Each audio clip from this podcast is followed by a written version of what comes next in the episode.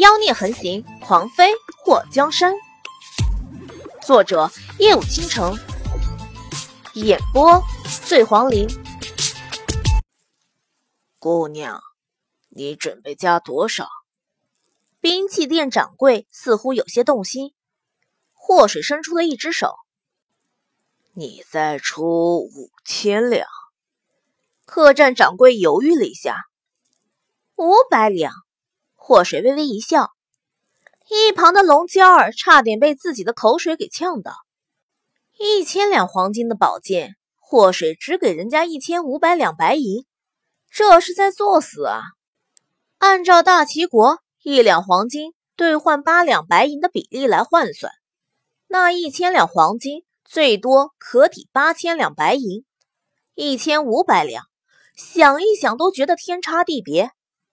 兵器店掌柜脸颊抽了抽，嘴里的那个不卖还没等说出口，就被祸水接下来的话打断。一千五百两不少了，掌柜，你想啊，你这把剑如果不卖的话，压在店里没人欣赏，只是一堆废铁。如果你换了一千五百两银子存进钱庄，定期还能给你利息。如果你把这剑十年卖不出去，你那银子存上十年，利息多少钱？祸水话匣子一开就刹不住了，直说的那掌柜不断的冒冷汗，就有种这把剑再不卖，他就会倾家荡产的感觉。当祸水和龙娇儿拿着那雪花剑的盒子走出兵器店的时候，龙娇儿的嘴还吃惊的合不上，长这么大。他还从来没遇到过祸水这样能把死人都说活了的人。刚刚那掌柜到了后来都恨不得白送他们了，好吗？水儿，这件我们已经买了吗？龙娇儿不敢相信自己的眼睛。祸水把装剑的盒子递给龙娇儿，必须的。你远道而来，我怎么也要送你一件你喜欢的礼物。龙娇儿接过后，一脸的感激。水儿，你真好。以后有用得着我的地方，尽管说，只要我能帮到你，肯定义不容辞。祸水轻笑了一声：“ 行，你这样说，那我也不客气了。等以后有求于你的时候，我肯定来麻烦你。”看到祸水豁然大方的模样，龙娇儿羞涩的一笑。至于祸水回头往那兵器店的二楼瞥了一眼后，嘴角勾起，满意的和龙娇儿离开。此时，在那兵器店的二楼，一个身穿月牙白极地袍服依窗而立，墨色长发直直的垂在后背上，丹凤眼在看到祸水临走时的那一眼时，微微的眼尾上扬，那顾盼生辉的眼眸微微流转。带着万千风情与说不出的妖媚，乐公子，王妃已经把雪花剑买走了。刚刚还在兵器店里被祸水说的直冒冷汗的兵器店掌柜，毕恭毕敬的出现。乐朝风点了点头后，从窗户跳出，一抹白影过后，人就不见了。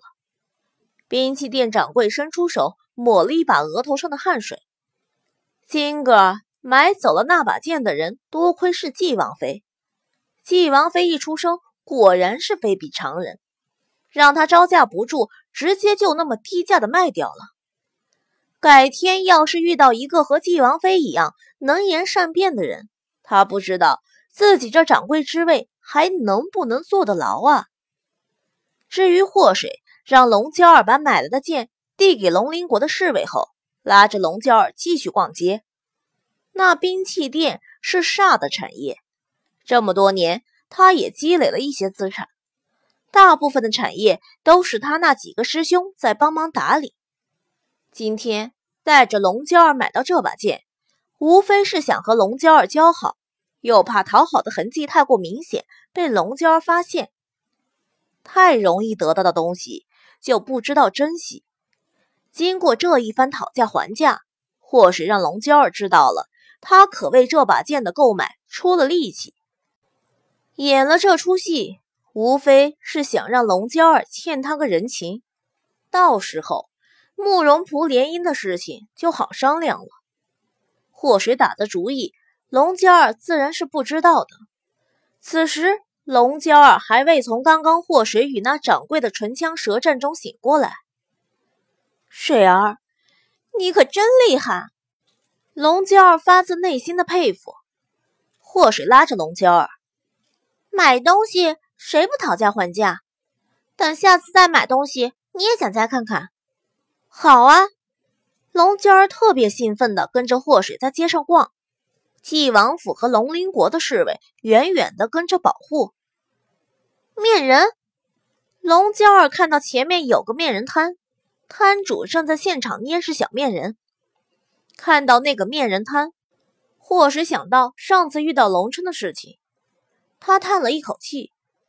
多年不见，友谊不在，想一想还是有点伤感的。摊主认出了祸水，这位小姐，今天你来的正巧，我这里新增了很多样式的面人，还挑选几个送人吗？这摊主的记性还挺好，认出祸水是上次要买面人的姑娘。龙娇儿看着祸水，水儿，你也在这里买过面人？是啊，上次买来送我弟弟当礼物的。祸水淡淡的一笑。龙哥哥也喜欢面人，上次他买了整整一大木盒子。龙娇儿拿起一个面人看了看，是挺好玩的，怪不得龙哥哥喜欢。或是想起最初遇到龙琛的时候。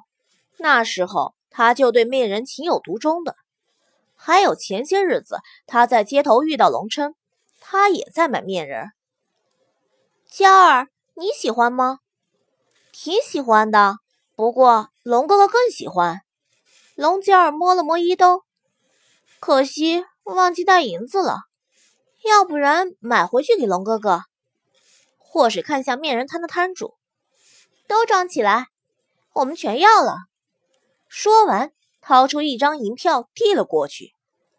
摊主被吓了一跳，买家有很多，但是如此土豪的买家，他至今为止也才见过两个，其中还包括眼前这位姑娘。这位小姐，你真的都要了？我银票都掏出来了，难道还会骗你？都装起来吧。祸水笑了一下。虽然隔着面纱，不过那双弯弯的笑眼煞是璀璨。就在面人摊摊主把面人小心翼翼的往盒子里放的时候，一个嚣张又带丝慵懒的声音传来：“等等，